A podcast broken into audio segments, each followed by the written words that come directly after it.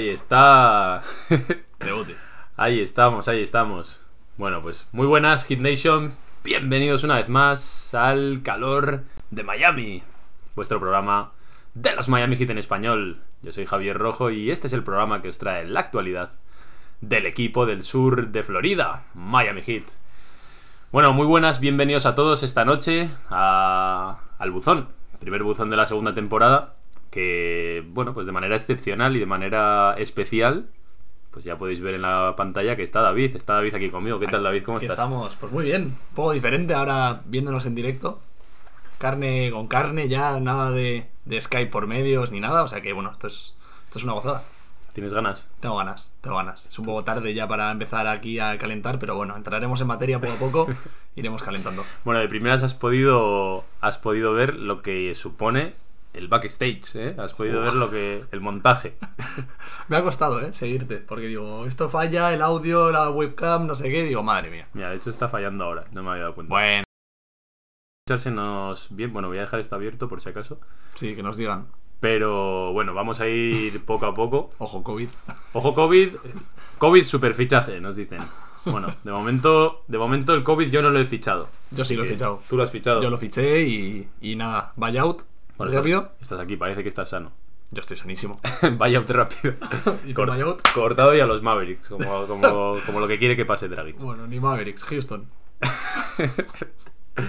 Como cierto canadiense en, en marzo, ¿eh? Joder, pobrecillo. Bueno, pues vamos a empezar ya con el buzón, con Vamos. las preguntas que nos dejaron. ¿Tienes ganas de responder o...? Sí, vamos a ver qué nos han dejado. La verdad que no he visto casi nada. He visto un par de preguntas y ya. O sea que no sé qué nos vamos a encontrar. Como estamos un poco desentrenados, David, te voy a tener que recordar aquí las pequeñas normas de lo que es el buzón. Y es que la, la silla caliente la tienes tú. Ah. Eso funciona así. Me siento cómodo, no te preocupes. Sí. Nací para esto. Bueno, pues vamos a ir. Vamos a ir mandando. Vamos a ir leyendo las preguntas que nos dejasteis en Twitter. De todos modos, eh, la gente que estéis aquí en Twitch, tenéis prioridad absoluta. Si alguno queréis hacer algún tipo de pregunta, paramos, la respondemos, interactuamos con vosotros. Así que, mientras tanto, pues tenemos estas de, de relleno. Eh, bueno, pues vamos a empezar con la primera que nos ha llegado antes, ¿no? Vamos. Que me pregunta Sebate2, dice, ¿cómo funciona lo del tampering? ¿Cuál es la lógica? Bueno, esta pregunta de NBA en general. Mira, esta la respondo yo, ¿vale? Te cedo. Eh, el tampering básicamente viene a ser el hecho de que no se pueda tocar a los jugadores que no sean de tu equipo. Ni jugadores, ni... Bueno, los jugadores sí. Los jugadores entre ellos, digamos, que es como un tampering que está relativamente permitido. Pero nadie que tenga una posición en la gerencia, ya sea el entrenador, ya sea el general manager, el dueño, no pueden hacer ni declaraciones ni contactos o movimientos con jugadores que son de otro equipo.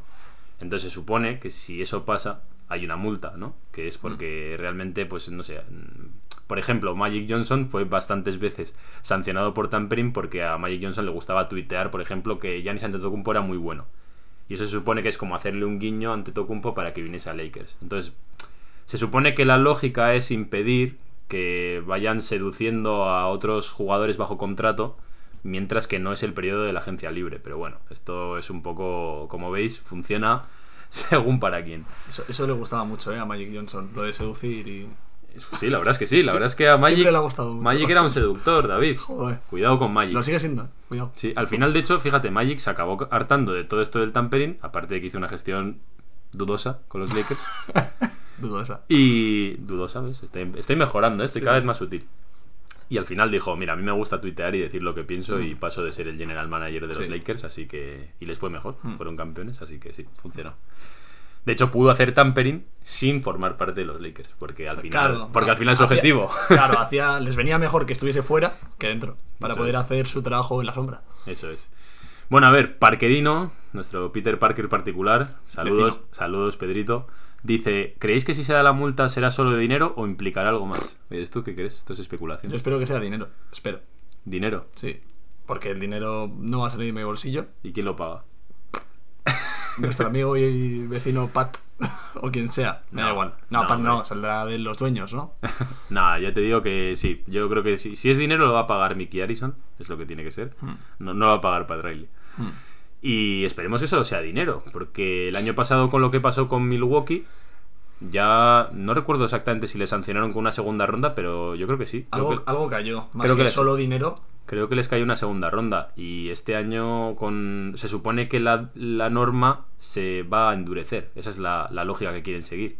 Así que espere- esperemos que no y esperemos que no se confirme eso porque recordad, para que entren a investigar el tampering es que al- alguien ha denunciado eso.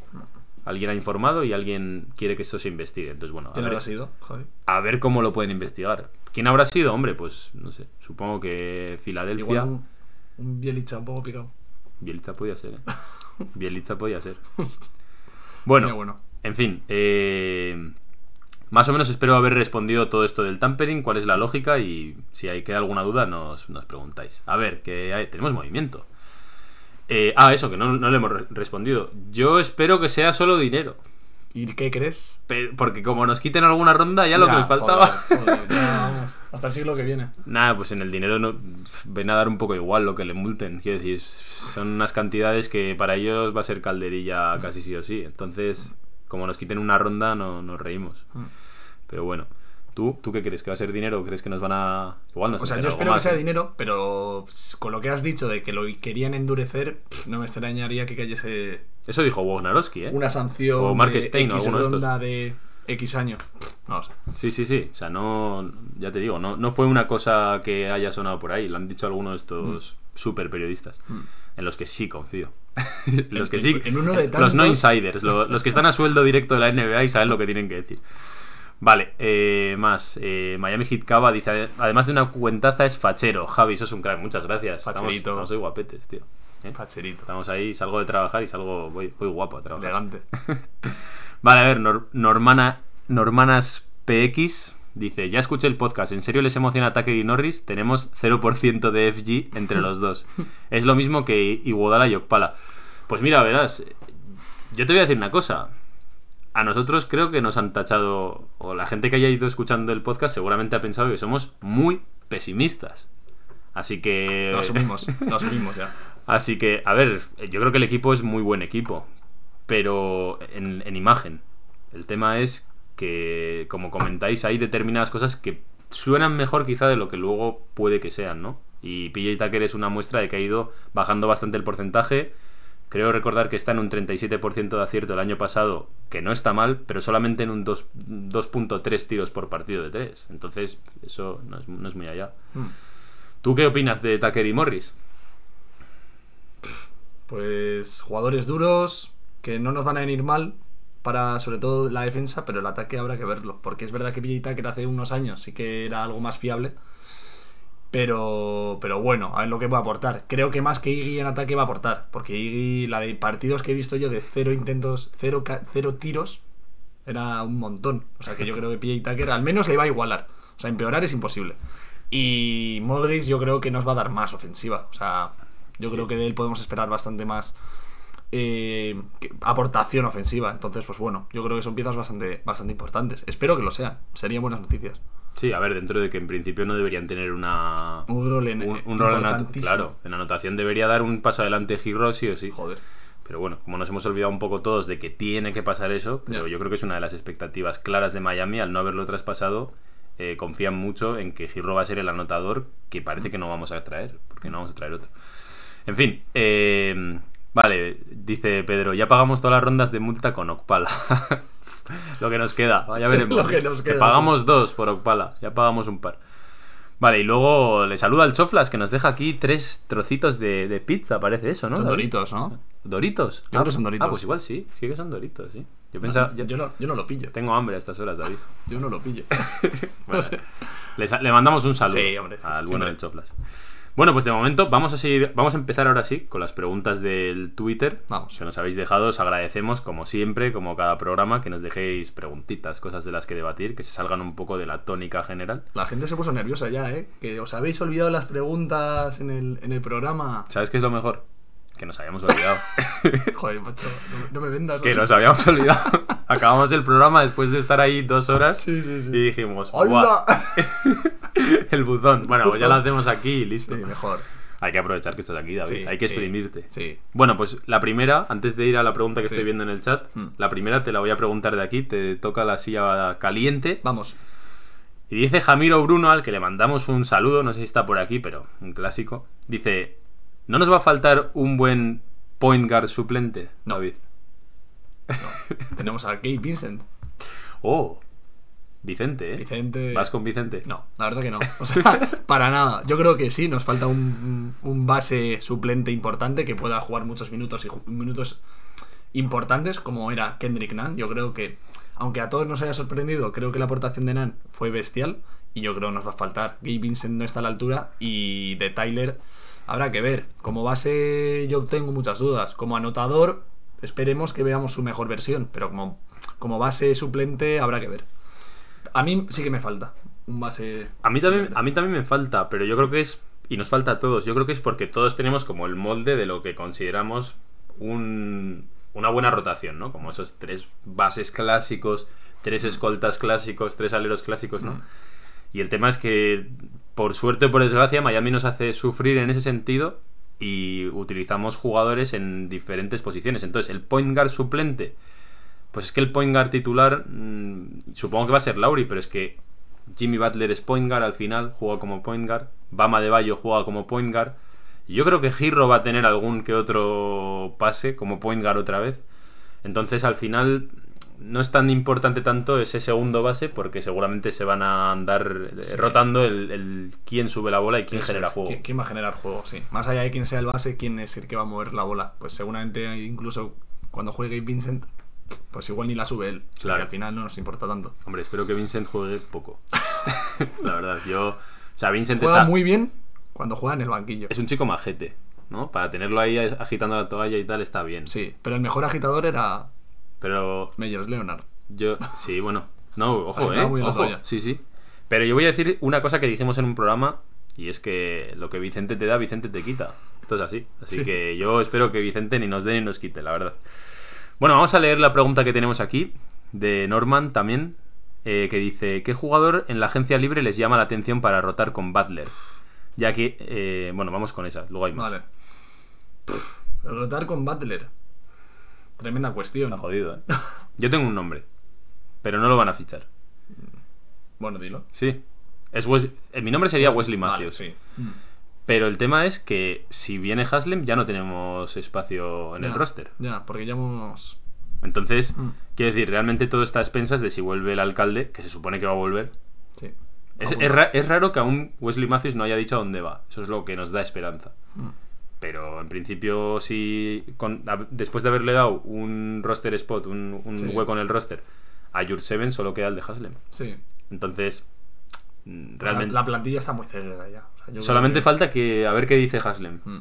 Y si eso es así, solo quedan los dos two-ways, que en principio supongo que uno será Garrett y el otro Sí. ya veremos. Y, y en principio no queda, no queda espacio para nadie más. Entonces, no sé. Eh, más preguntas. Dice, ya que no tiene reemplazo en el roster, ¿ven posible la vuelta de Avery Bradley? Ya que no hay mucho disponible. Yo personalmente no veo ninguna posibilidad de que vuelva Avery Bradley. Ya ni esto- Bradley ni nadie. no creo que tenga muchas ganas Avery Bradley de venir a un sitio donde nosotros le firmamos una, una team option Mm. él viene, después de ser el jefe de la defensa de Lakers, apostando por nuestro proyecto y dándonos incluso una team option y nosotros traspasándolo al peor equipo de la liga a tanquear porque nos interesa más Oladipo. No creo que él tenga muchas ganas de volver a Miami, la verdad. No. Y además, lo que hemos comentado, que no hay hueco en el roster. Sí, sí, sí, no, Ya es está. que no hay hueco. Igual hace unos días sí que se podía pensar, ahora a día de hoy ya. Y es que además, Imposible. o sea, realmente yo, yo tal y como lo veo nos quedan como dos huecos. Mm. un pase anotador, vamos a Sí. decir, y un alero suplente de Butler. Y mm, Avery Bradley, Avery Bradley no es ninguna de las dos cosas, entonces, en fin. Bueno, vamos con más. Eh, Guillermo Rivera, que también le mandamos un saludo, un clásico de fan del calor de Miami. Dice, ¿qué esperar de Casey y de Vincent? Todos los que me gustan a mí. Allá vamos. ¿eh? Dice, dice él, añade, tengo una fe a Struz En mayúsculas, ¿eh? y la otra te la dejo después. Venga, Vale. Votando. ¿Qué esperar de Casey?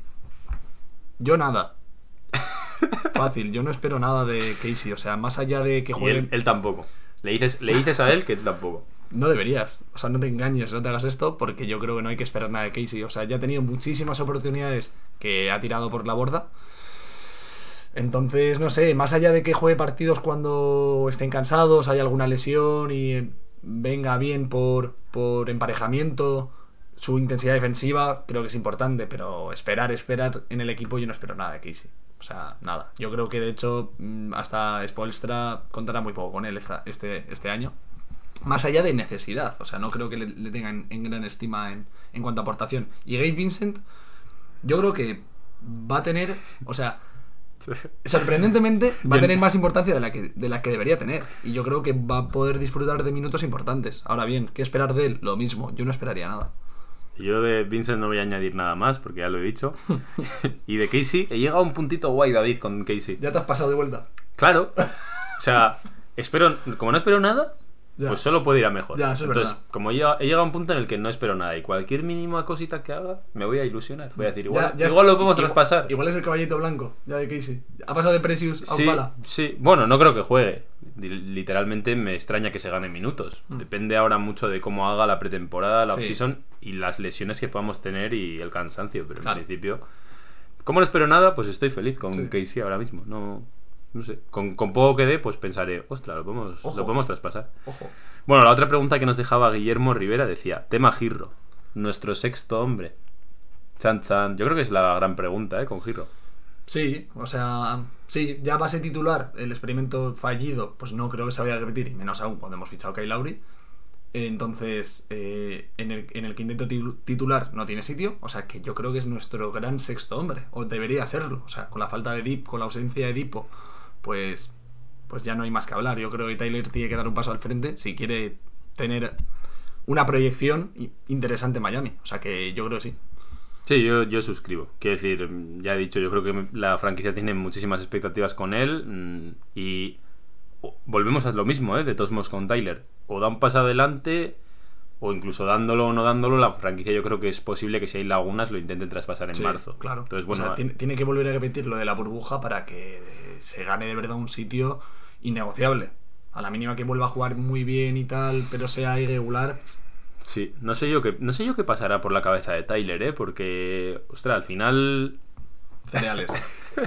Cereales y, Sí. y ir a un concierto y poquitas cosas más de momento.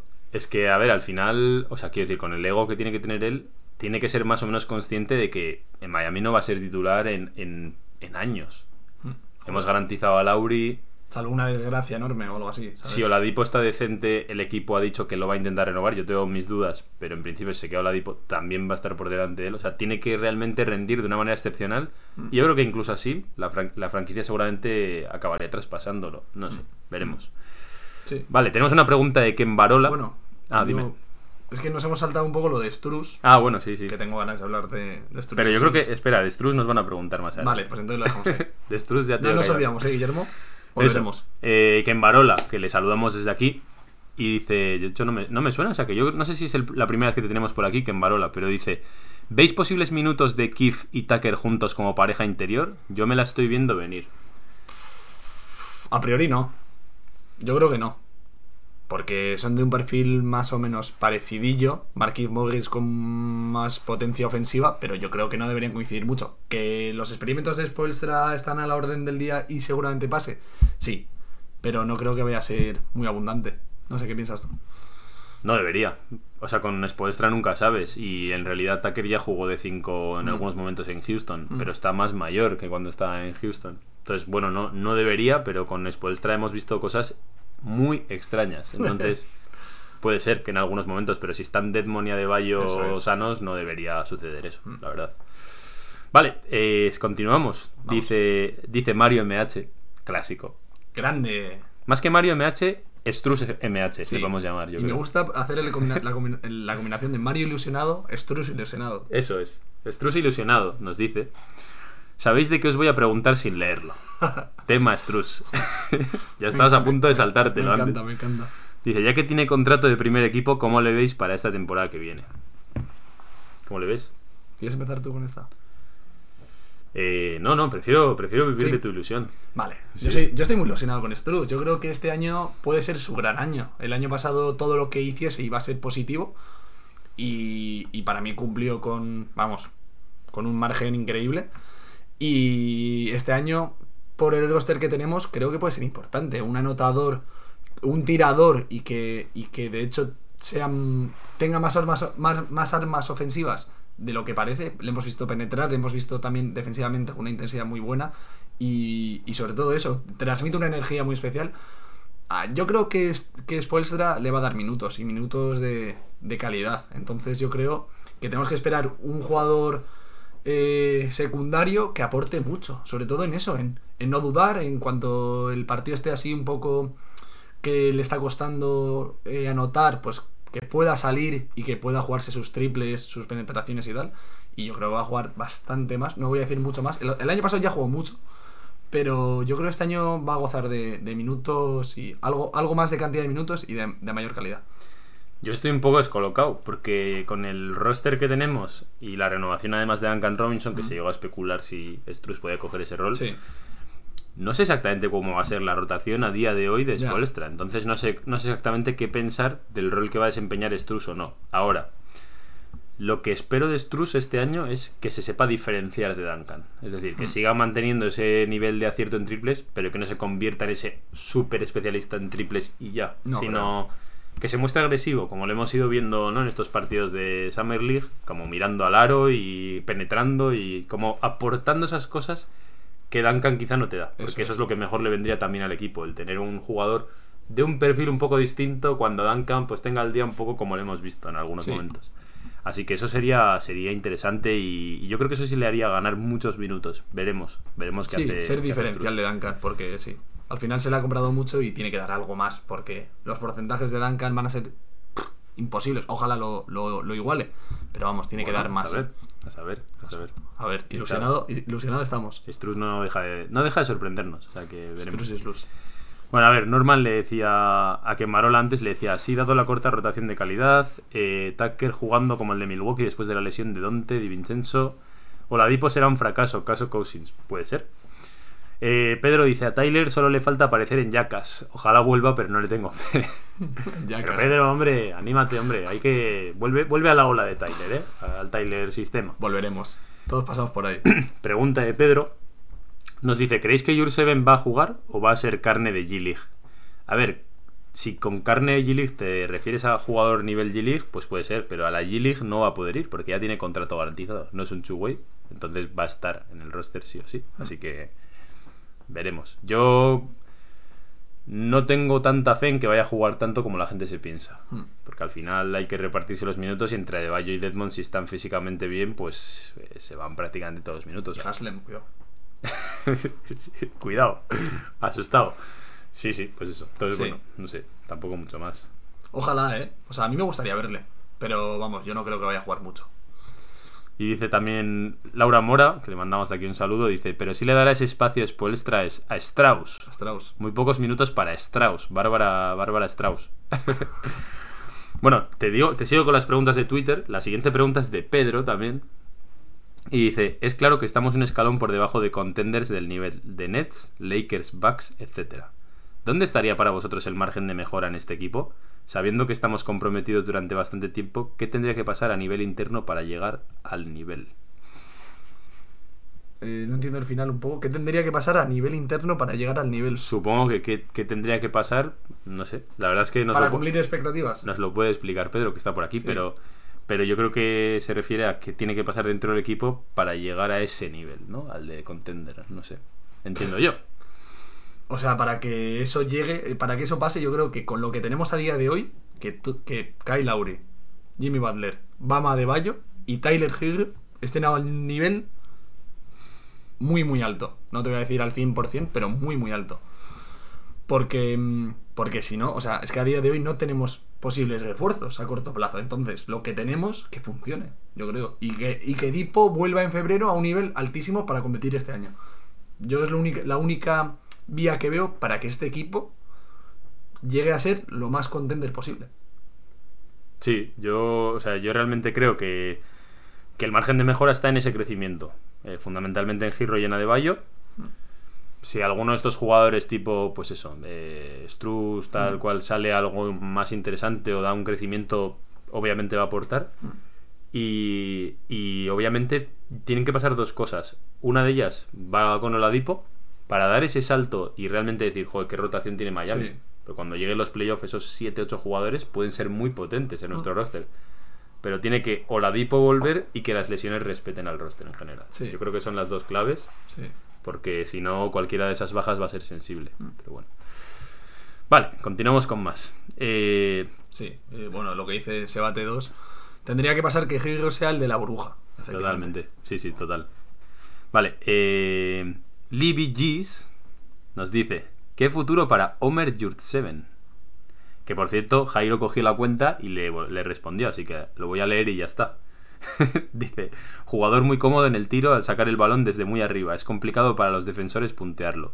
Es capaz de rebotear, pero contra pivots NBA por falta de físico lo va a tener complicado y al que le sacarán montones de faltas. Ayer se le vio perdido varias veces en los sistemas en ambos lados de la cancha, lo que propició que perdiese muchos balones no forzados. Hay mucho que trabajar con él, pero creo que será uno de los dos jugadores bajo contrato two-way. Bueno, ya sabemos que tiene un contrato garantizado, o sea que el futuro de Omer Jurseven es que estar ligado a la franquicia dos años, creo que ha firmado. Y, y bueno, yo creo que está verde, ¿eh? Yo, a pesar de que esté jugando muy bien, creo que en defensa tiene unas lagunas bastante gordas. Mm, Muy que- blandito. Y que teniendo en cuenta que tiene por delante a, a Deadmon y a De Bayo, Hmm. no son minutos fáciles. Sí, o sea, fácil no va a ser. Sí que me parece que a priori tiene un, pues una característica un poco diferenciadora, ¿no? Que es ese, ese triple, básicamente. Bastante fiable por lo que parece. Que puede ser interesante, pero si luego no llega a un nivel decente en muchos otros aspectos, va a ser muy difícil. Va a ser muy difícil. Pero Sí. bueno, ya la respuesta de, de Jairo. De Jairo ya está, está completa, nuestro corresponsal en California, Sí, sí. que se ha ido a Las Vegas ahora, no sé si lo sabías. Bueno, que tenga Claro, cuidado, eh. Claro, Que está ahí cuidado, con, los casinos. Que la pandemia siga ahí, eh, que, el, bi- que el bicho siga ahí. eh. Eso es. El bicho. Bueno, Cristian, Cristian Amorín nos dice: ¿Ves suficiente este roster como para competir por el anillo y aprovechar a Butler? ¿O hacemos esto, fichar a Lauri y su sueldazo, porque ya el contrato de Robinson, Butler y Bam nos, nos comprometen mucho? ¿Tú cómo lo ves? Si lo veo suficiente para. Si lo ves suficiente como para competir, o crees que el movimiento que hemos hecho es porque ya estábamos comprometidos con Butler, Adebayo y Duncan. La primera pregunta. eh, Ahora mismo no te cae muy bien, Cristian, ¿eh? Depende, o sea, a estas horas ya mi cerebro está en plan maquinando demasiado. Pero la primera pregunta es, ¿estamos al nivel, o sea, ¿es suficiente este roster para competir por el anillo? Depende. O sea, creo que teóricamente sí. Creo que teóricamente podemos competir. O sea, debemos competir. El, equipo me parece lo suficientemente potente para que compita. Ahora bien, seguimos estando un escalón por debajo. Y que compitamos más o menos va a estar. eh, va a depender del estado físico de, nuestras estrellas. O sea, deben estar a un nivel muy, muy alto. Y que todos los fit y todo el equipo cuaje bien. Me parece complicado, pero creo que es posible. Yo, o sea, a ver, eh, lo de competir depende de lo que entendamos por competir. Mm. Si es por ser. O sea, competir creo que tiene que ser una de las palabras. Bueno, eh, con Miami siempre. uno de los lemas de este equipo. Mm. O sea, en plan, no tener miedo a nadie, Mm. equipo súper defensivo. eh, Duro. Más duro. duro. que otros años, ¿eh? Con PJ Tucker. Con una rotación relativamente profunda, pero consolidada, o sea, lo que es el núcleo duro. Y, y el tema de si estábamos comprometidos, yo creo que también. O sea, creo que el hecho de tener a Butler, la edad que tiene Butler, fundamentalmente eso, la edad que tenía Butler, Mm. es lo que ha hecho el hay que apostar ya. Sí, se ha acelerado todo. De hecho, el año pasado lo hemos, entre comillas, perdido Pecamos. por estar ahí a medias, ¿no? Lo que hablábamos siempre. Estamos a medias entre apostar por Girro, que era un sophomore, a Chihuahua y esos jóvenes, Okpala y tal, o tirarnos a Dragic y al final, pues mira, ni una ni la otra, 4-0 a casa y ahora a tope. Ahora tenemos prisa. Entonces, Sí. bueno, pues ahora eh, sí, estamos comprometidos a, a tirar hacia adelante y eso es lo que se ha hecho. Sí. Vale, después, eh, arroba gus barra baja 711 nos dice, yo creo que esto ya lo hemos respondido, pero bueno, expectativas de Bam y Girro para esta nueva temporada. Bueno, ¿De hemos, di- Halo hemos hablado más. hemos dicho que la franquicia tiene muchas expectativas con ellos, pero no hemos dicho qué esperamos nosotros. Yo de Halo más o menos lo he dicho un poco antes, ¿no? Que espero que sea como un secundario, ¿no? Bueno, para mí sí que debería ser el sexto hombre, que como no está Dipo, creo que va a ser él, el que tiene que asumir todo, toda esa carga ofensiva y, y- y esos minutos, sobre todo clutch, como lo, como lo fue en la burbuja, y ese anotador compulsivo que era. Mm, Yo le pido eso, yo le pido ver el nivel que mostró en la burbuja. Igual no a ese nivel a, a ese nivel súper concreto, pero que se acerque. Ahora bien, de Bama tú, de Bayo. pero tú crees que eso va a pasar? Es lo que yo te estoy preguntando, ¿eh? O sea, eso es lo que, lo que debería pasar, pero ¿tú crees eso? O sea, te Está Mi preguntando, corazoncito. está preguntándote las expectativas que tienes con Sí, Giro. vale, yo lo que creo. ¿Qué expectativas tienes tú con Giro? O sea, yo las expectativas son esas. Yo espero que pase eso. Ahora bien, creo Pero- que va a pasar. Vale, eso es el tema. Mm, un, mi corazoncito dice que sí. Sí, ¿eh? Sí, yo creo que, o sea, es que peor que lo que hemos visto ya en la temporada pasada de Tyler, me parece muy difícil. Me parece muy difícil. Sí. O sea, yo creo que va a crecer. ¿Hasta qué nivel? No, Pues no. no sé, o sea, los puntos la verdad que se le caen de las manos si quiere. Entonces, a la mínima que esté un poco centrado, que es lo que a mí me preocupa, que no le veo tan centrado, a la mínima que lo esté y esté motivado y, y crea en el proyecto y se centre. Ya pides cosas, ¿eh? Macho, profesional de la NBA. que pero, pero el año que tuvo el año pasado, que Pues ya, estaba, pues un año, pero estaba dos. con el chipotle y con los cereales. Pero más años va a estar ahora, ahora es padre. Bueno, pero igual le centra, ¿no? Por eso digo. Ah, vale. Puede O- ser. O no. O igual no duerme las Eso noches. es. Igual Bueno. está pensando. O igual hace Bueno, su hijo una estará, estrella, ¿eh? Pues quien sea. Anuncia pañales o algo. Bueno, Biberones. Pues que cambie un poco, ¿no? El merchandising de cereales a pañales. Pues es un avance. Buena, y ya me ha llegado el primer hater de Giro en el chat. Por fin. Solo por decirlo de los cereales. Eh, No, hombre, está siendo más escéptico que yo. estoy, estoy dándote duro. Vale, voy a decir yo lo que espero de Giro. Vale, Yo espero el salto, ¿eh? Yo espero el salto. claro. De hecho, o sea, a ver, Pero espera si lo crees. lo creo. Ah, vale. Sí, lo creo. Creo que, creo que este año ya sí que no hay excusas y creo que, que este año lo va a hacer. La franquicia ha apostado por él. Yo soy el primero que dije, no puede... com- Compro lo mismo que has dicho. No puede jugar tan mal como el año pasado. Es imposible. O sea, yo... Hemos visto a un jugador durante un periodo relativamente largo jugar bien. ¿No? O sea, no es que digas, tuvo cuatro partidos ahí en la Sí, es lo burbuja. que o sea, tuvo este año. o sea, la burbuja, en la burbuja se le vio que realmente no era chiripa. lo- o, o que justo El- estaba inspirado El en otro el día me vi triple. unos partidos es que... y decía, pero qué entradas, qué aro pasado, qué paraditas en medio. O sea, todo. O sea, se le caían los puntos. Pero que le veías que, o sea, que realmente, como dices tú, no se le caían de las manos porque tiene esa calidad. Tiene calidad. Sí, y sí. los iba buscando, iba buscando, me acuerdo de la canasta esa con Davis ahí, esa bandeja.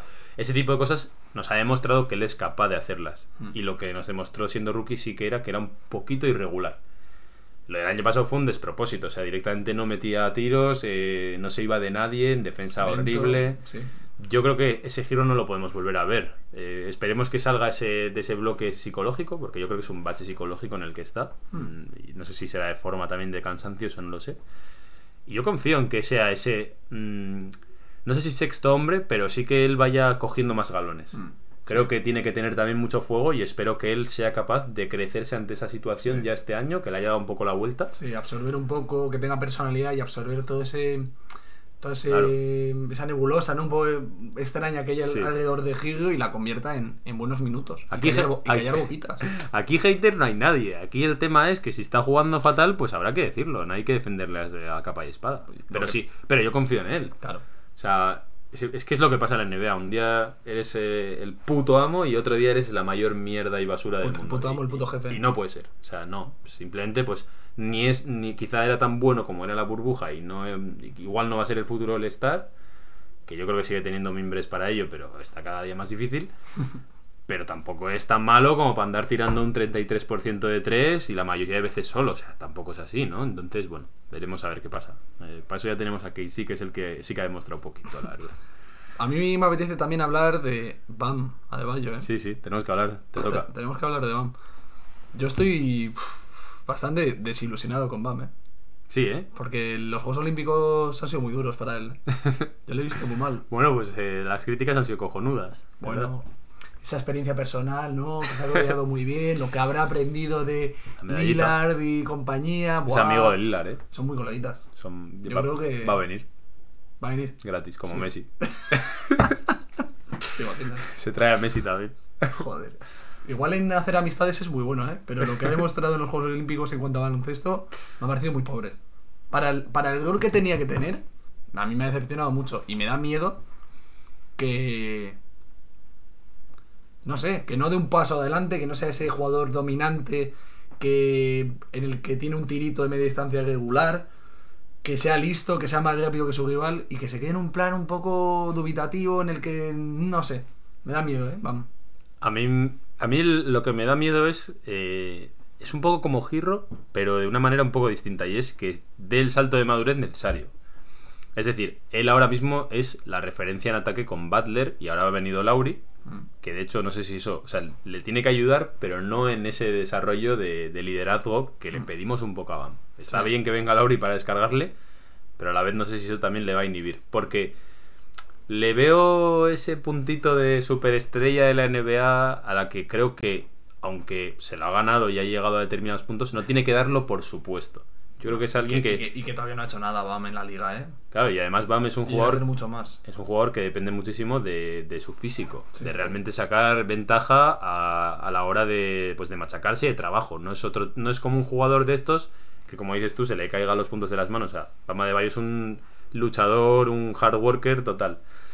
Entonces, sí que creo que este verano, mm, obviamente, no ha trabajado en sus carencias, no ha asumido una posición de líder en el Team USA, porque obviamente hay líderes sobran y jugadores que se van a tirar los tiros por delante de él. Mm. Tampoco ha trabajado el tirito de media distancia porque por la misma razón, porque realmente no se estaban buscando jugadas para él. Entonces, mm, tengo dudas de cómo va a venir él y si realmente va a estar centrado en que cuando las cosas se pongan complicadas sepa él que sí o sí tiene que sacar ventaja y tirar del equipo hacia adelante. Mm. Y, y eso sí me preocupa. Yo personalmente no quiero ver situaciones como el año pasado de ver a un Bama de Bayo frus- frustrante, ¿no? Porque yo creo que nos frustramos todos mucho con él. Sí. Creo que a la gente se le ha olvidado mucho. Hacemos reset muy rápido. O sea, cuando ganamos, re- reseteamos y se nos olvida que hicimos lo que hicimos. Mm. Y cuando perdemos también. Y Bam nos puso a todos de los nervios Sí. contra Milwaukee, pero no solo con Milwaukee. Era algo que llevamos arrastrando toda la temporada. Sí, sí. Que también es eso, ¿eh? Al final hay que hacer un poco balance y hay que echar la, la- la vista atrás y decir, ha sido una temporada muy extraña, con muchos altibajos para todos, no solo para BAM. Y, y bueno, habrá que tener fe, pero me da miedo, ¿eh? O sea, lo que he visto recientemente no me ha gustado mucho y, Hombre, yo quiero ser optimista y quiero es una pieza muy importante. quiero pensar que él va a tirar hacia adelante y vamos a. Si no, si no da ese paso adelante, que sea porque el equipo no lo necesita. Porque Lauri hace Sí. eso que le pedimos a Sí. Bam y por lo tanto Bam puede seguir en ese mismo rol parecido que tenía quizá cuando la burbuja y ya Sí. está. Espero que como mínimo pase eso. Pero no, no me transmite que esté centrado en la mejora y en entrenar y tal, sino que le veo más como gozando de su contrato máximo, eh, está rodeado de sus amigos estrellas y todo ese famoseo. Sí. Y no estoy yo tampoco tan tranquilo con Adebayo, ¿eh? como debería estar, pero bueno. Eh, saludo a José Cor, que está por aquí, que nos ha dicho a ver si la creemos, cre- creemos que la NBA puede anular el traspaso de Lauri. No, no creemos que pueda anular el traspaso, como mucho nos pondrá una multa y esperemos que no sea una ronda. Eh, bueno, pues continuamos. Mm, más. Jurel Aldente, que nos dice, comentad cosillas de los undrafteados, please. Bueno, mm, aquí tenemos a nuestro corresponsal que ya vino a decir. Yo la verdad es que no he estado viendo mucha Summer League, porque al final aquí es tardísimo y al final... A mí, de hecho, os voy a confesar una cosa. A mí la... Yo soy un super fan de las, de la Summer League, soy uno de esos frikis que se lo ve. Pero la realidad es que a mí la que más me gustaba era la de Orlando. Me encantaba la de Orlando. Además era una buena hora, porque al ser en el este muchas veces pues nos tocaba Ya. aquí a las 7 de la tarde, Sí. algo así. Al ser en la costa oeste, aquí en España nos toca a las 3 de la mañana. Entonces, bueno, pues eh, entre las Olimpiadas, mm, la tanta verdad. deporte y tal, Sí. pues la verdad es que yo me he estado viendo más resúmenes que otra cosa. Entonces, bueno, no sé, no, no hablo con mucho conocimiento de causa, pero obviamente pues el, el rookie con más nombre quizás será Marcus Gar- Garrett. Sí. Aparte de Jurseven, obviamente. Pero Jurseven ya está firmado. A estas alturas ya lo sabemos. Entonces, bueno, está ahí. Garrett yo creo que va a ser uno de los jugadores que Sí. se va a ganar su contrato. Vamos, fijo que ese, ese es uno. Sí, y luego también, de hecho, nos, mm, nos preguntaban a la tarde en Twitter y le, porque, por qué no estaba firmado un Garrett. Y la respuesta que le he dado es porque al fin y al cabo este tipo de, de contratos se suelen firmar cuando acaba la Summer League, porque de esa manera ahora el equipo está compitiendo por esos puestos, ¿no? Claro. Y si no, ¿qué sentido tiene que estén en el equipo de los Heat, ¿no? Claro. Entonces, bueno, uno yo creo que va a ser Garrett, el otro, la verdad es que estoy un poco más perdido porque queda mucho por ver. Solo han jugado Ahora- dos partidos así un poco de calentamiento en los que no estaba ni siquiera ni Upalla ni, ni Vincent. Entonces, bueno, vamos a ver cómo, cómo se incorporan y, y al final. Jairo nos irá ampliando información. Claro, quiero decir, ahora llega la de Las Vegas, que es la, la grande, la fuerte. Y ahí van a jugar seguro cuatro partidos y después ya vienen las eliminatorias. Creo recordar que ese ha sido tres partidos, no sé cómo es. Entonces, bueno, a ver, ¿qué más están diciendo por aquí? A ver, David. Mm, yo nunca me he bajado de la ola de Girro. Aquí, de la ola de Girro, No nadie, se va- nadie se baja ni se sube. No se baja nadie. Aquí, Es una experiencia. aquí so- digamos que el- es, es una experiencia, el equipo es, es una gestión también, es un Sí. negocio. Un negocio entendido como, como que al final no deja de ser una pieza. Sí, te tienes interesa que su valor. mm, Claro. Que su valor en la liga no caiga. O sea, yo hay jugadores que me gustan, pero que los hubiese traspasado para mejorar el equipo, por mucho que a mí me gusten. Y Sí. hay jugadores que no me gustan, que creo que es mejor que nos lo quedemos, con ta- porque si no perderíamos traspasándolo por nada, ¿no? Sí. Hubo muchos años, hubo mucho tiempo, perdón, en el año aquel que se decía que Whiteside fuera de Miami, que pues, yo no lo hubiese traspasado por una bolsa de pipas. Al final pudimos hacerlo y salir beneficiados. Entonces, bueno, habrá que ver. Vale, dice Pedro, la burbuja estaba así, Giro, porque no tenía otra cosa que hacer. En Disney no había farándula. Cierto. Puede ser, puede ser. Eh, cuando metió el triple después del robo en bid. Sí, sí, eso fue espectacular. Pero defienden a Oladipo que vive su año de All-Star. Yo con Oladipo, ya que estamos, tengo muchísimas dudas, ¿eh? O sea, obviamente no tenemos riesgo, pero a mí me cuesta ya pens- mucho pensar que Oladipo vaya a volver a esos años mm, top. Que vuelva como un jugador a medias, puede ser. Sí, yo creo que su prime ha pasado. O sea, Sí, no sí. le vamos a ver a un nivel físico brutal que era su gran arma. Yo creo su físico y su intensidad. Ahora bien, que vuelva a un nivel como el que vimos los, los dos, tres partidos que vimos el año pasado, que lo que vimos a mí me parecía suficiente para un jugador en Miami cobrando 10 millones. 10, 15, Sí. pero no más. Yo no espero muchísimo más de Oladipo, sinceramente. No, y, y además, quiero decir, es un jugador que cuando vuelva seguramente va a tener bastante miedo de lesionarse. Mm. Va- O sea, entonces no se la va a jugar del todo, le vamos a ver dudar, eso seguramente. Y luego Oladipo, incluso el tiempo que estaba con nosotros, estaba en unos porcentajes muy malos de tres en toda la temporada con joder. Houston. O sea, estaba junto con Giro y otro más, eran los, los, los exteriores con peor porcentaje de acierto de triple de la liga. O sea, Hmm. entonces, ahora con la lesión, yo creo que va a ser un jugador muy apañado en defensa, Mm. porque al final Oladipo es un gran defensor, si está físicamente bien. Pero yo no sé hasta qué punto va a realmente marcar diferencias en ataque. Y, y con el ego que tiene, a poco que se vea relativamente decente, va a pedir dinero. Ya. Eso ya para el año que viene. Pero bueno, este yo mantengo muchas dudas de qué Oladipo vamos a ver. Como el riesgo es mínimo, pues lo hemos cogido. Pero... es que le vemos, porque ya me veo que vamos a estar haciendo la sección del humo de Oladipo, Ya. lo, de, lo de no se sabe nada, no hay información, pero vamos aquí a estar jugando a la suposición Sí. y toda la temporada hasta febrero y luego será, parece que la semana que viene vuelve y Eso así es. estaremos meses. Bueno, pues le saludo desde aquí a Francés Lamela, que está aquí, nuestro vecino de Hombre. los Orlando Magic, eh, que estará más feliz que una perdiz con Sachs y con el equipo que están montando ahí los, los Baby Magic, los jóvenes astronautas, que dice Francés. Así que ya le dejamos ir tranquilo y en paz a saludar a los Knicks. Y eso, yo, yo con Oladipo es lo que digo. La gente tiene muchas expectativas. Y con Lauri también, ¿eh? Y con la edad también que tiene. A mí me da mucho miedo. La edad de Lauri, la edad de PJ Tucker, la edad de o sea, la, la condición física Es de para tener Oladipo. miedo, es para tener miedo. Pero bueno, habrá que tener fe, o sea, de, de Lauri yo creo que es menos riesgoso que lo de Dipo. Claro.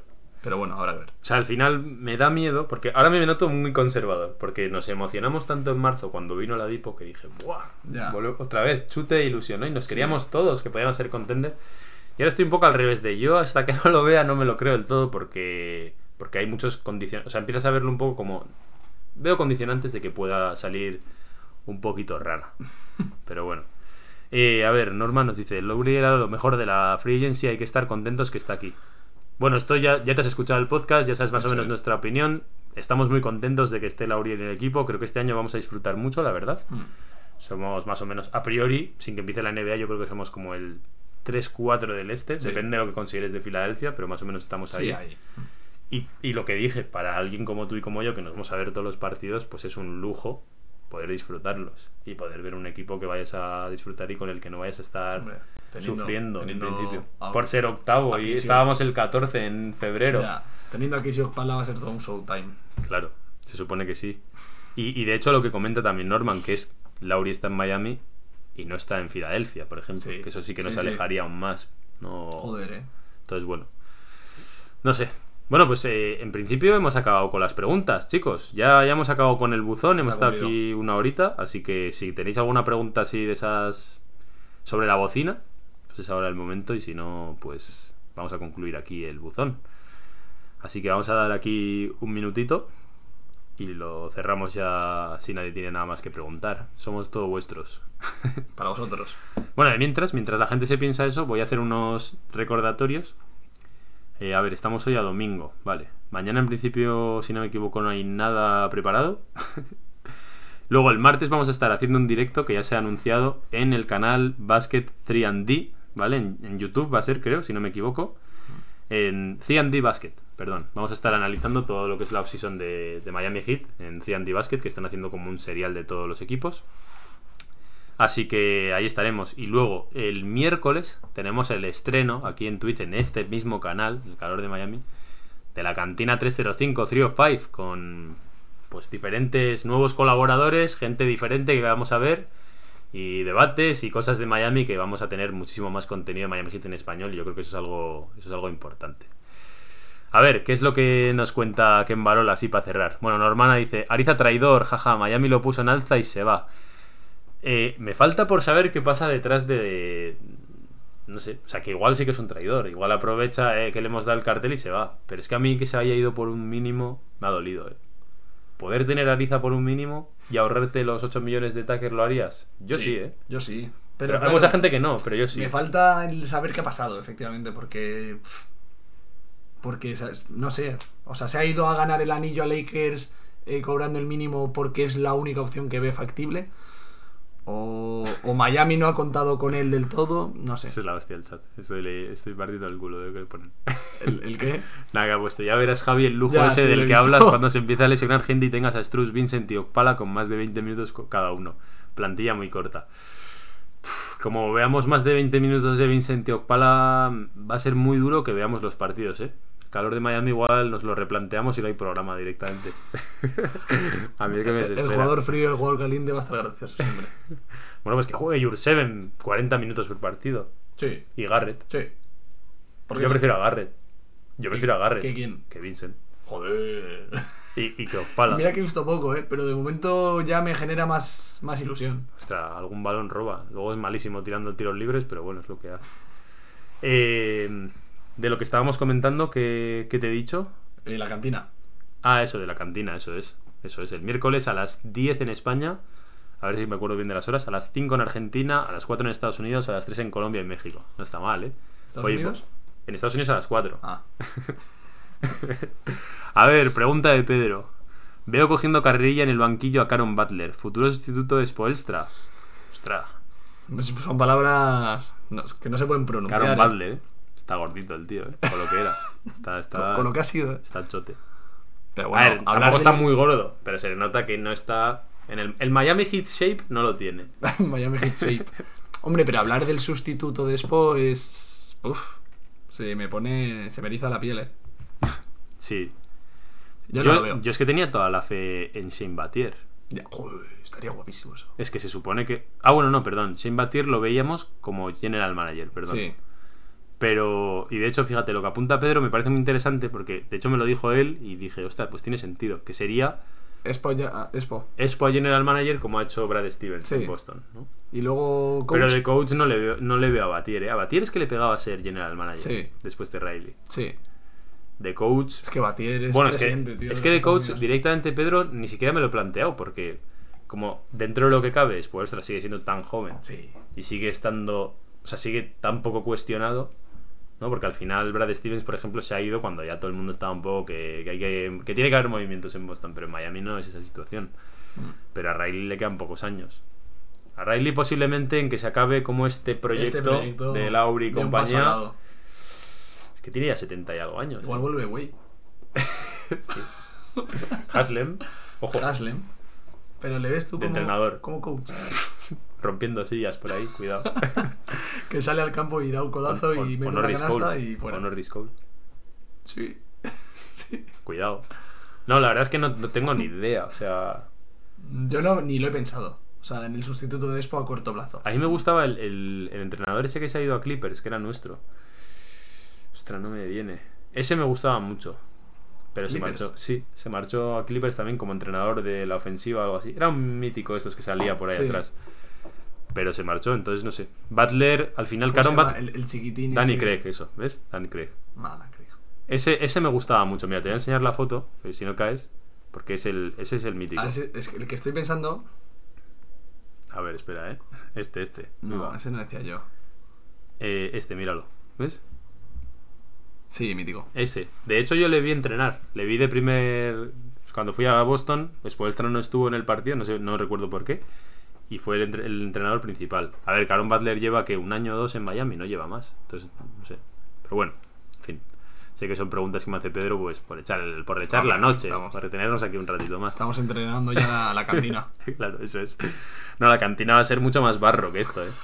La cantina va a ser, yo que sé, que si Giro come cereales o qué está haciendo en la vida. Yo, yo lo espero así, al barro total, y al humo y, y, y que a ver cuándo anuncian a Colin Sexton, tío. Es verdad. Claro. Eso falta todavía, ¿eh? Yo Hombre, creo que va a ser bombazo, ¿eh? yo llevo desde La el draft la semana que esperando. viene, Bombazo. A mí los insiders, de verdad te digo, tengo el tweet, lo pondré un día de estos, me dijeron que en el día del draft o justo por ahí se iba a oficializar el traspaso. Yo sigo esperándolo. Hay que, hay que tener fe, ¿eh? En los Entonces, bueno. insiders. Yo tengo toda la fe. Vale, a ver, ¿qué nos decía también? Dice Norman, veo compartiendo minutos a Morris y a PJ Tucker como 3-4. Hombre, eso sí, eso sí puede pasar. ¿Cómo? Eh, que, que estén Morris y PJ Tucker de 3-4 y con Adebayo de 5. Sí. Sí, que coincidan Lo, en pista. lo veo muy lento. Joder. PJ Tucker tendría que hacer horas extra ahí cubriendo bajitos. Pero. Porque al final, a ver, Laurie Butler. No sé, Laurie Butler, PJ Tucker, Morris y Adebayo. No sé. Sin spacing total. A ver, sería. Está complicado, ¿eh? Lo del spacing ahí, ese 0% de FG que has dicho tú, de field goals. Yo no lo veo, la verdad. Pero bueno. ¿Qué estaba buscando? El ayudante este que está pensando yo. ¿Cuál? Ah, el Chris Quinn. Chris Quinn. Eso. Está poniendo Ah, pues Chris, pues Chris Quinn sí que lleva tiempo, ¿eh? Joder, ya un montón. Ese lleva años. Está poniendo Quinn. Va a ser apañadito. Eso, Daquan Cook era otro. Ese, ese también jugaba en Miami, pero hace un montón de años. No, pero el, el otro que has dicho tú. Ese lleva un montón de tiempo, El ¿eh? Chris Quinn, sí, puede ser. Puede ser. Sí, sí, sí. Bueno, pues eh, si te parece, David, chao- chao- parece. al chape, ¿no? Hasta el chape. Hasta, hasta el chape que es ya. Que Tenemos que cerrar. Sí, sí. Que cerramos, o sea, cerramos el buzón, ¿sabes? Lo tapamos Y que se vayan llenando otra vez. y vamos abriendo la cantina, ¿no? Sí. Yo qué sé. Sí, sí, sí. Ah, la verja, me gusta el gesto de ese. La verjita, ¿sabes? Ahí. Lo tenemos que hacer, ¿eh? Me gustaría que fuese. Hay que decírselo a, a Medina. Que haga como un. Lo que pasa es que la, la cantina. Lo que pasa es que creo que la gente de Latinoamérica no ha entendido bien el concepto que queremos tratar, ¿eh? Porque en realidad es una especie de chiringuito, El chiringuito. pero es que a mí me han dicho que suena como a alcohol y baile, ¿sabes? Y, ¿La cantina? Sí, ¿Suena eso? suena como alcohol y, y- y música, no Bueno, sé. eso, eso también puede haber. No, me ha dicho a ver si... Hay espacio para De hecho, me preguntaron a ver si vamos a estar bebiendo alcohol. No es la intención. Pero que haga- cada uno feel free. Cada uno. Yo Vamos sé. a hacer una merendola. Una merendola. Sí. ¿De, de- de qué? Oye, De- podemos salir con unas desperados, eso sí que, sí, que pega. Estaría guay. Pero bueno, oye, yo qué sé. Los sombreros esos que has comprado. Bueno, vámonos a dormir. David. Venga, sí, Ya estamos estoy- aquí estoy alargando ya. esto. Sí. Total, estamos, estamos, estamos 8 y, y ya, suficiente. Bueno, eh, pues nada, cerramos aquí. Ya sabéis, eh, el martes a las 10 también. Es decir, 5 en Argentina, 4 en Estados Unidos, 3 en México y en Colombia. En el canal 3 and Deep Basket. Lo vamos a poner en Twitter. Y luego el miércoles estaremos aquí a la misma hora que he dicho. Eh, en este programa, en este canal, con gente diferente estrenando el- la cantina, la cantina 305 y hablando de cositas y todo eso. Así que nada, mira, David Crack que te dicen, ¿eh? Faltó Carletiana, le vamos a echar la bronca. Vamos a decir, Carletiana, hemos pasado lista y no estabas. Pero estará viendo básquetbol, que es lo que nos dice ella. Vean básquetbol, nos dice Carletiana. Estará viendo básquetbol. básquetbol. Estará Buen viendo consejo. básquetbol. Eso es. Bueno, pues nada, muchísimas gracias a todos por venir a este directo con nosotros. Y nada, ya vamos a cerrar. Seguimos como siempre en el calor de Miami. Tarararán. Tararararán, tararararán. A ver, ay. Eh,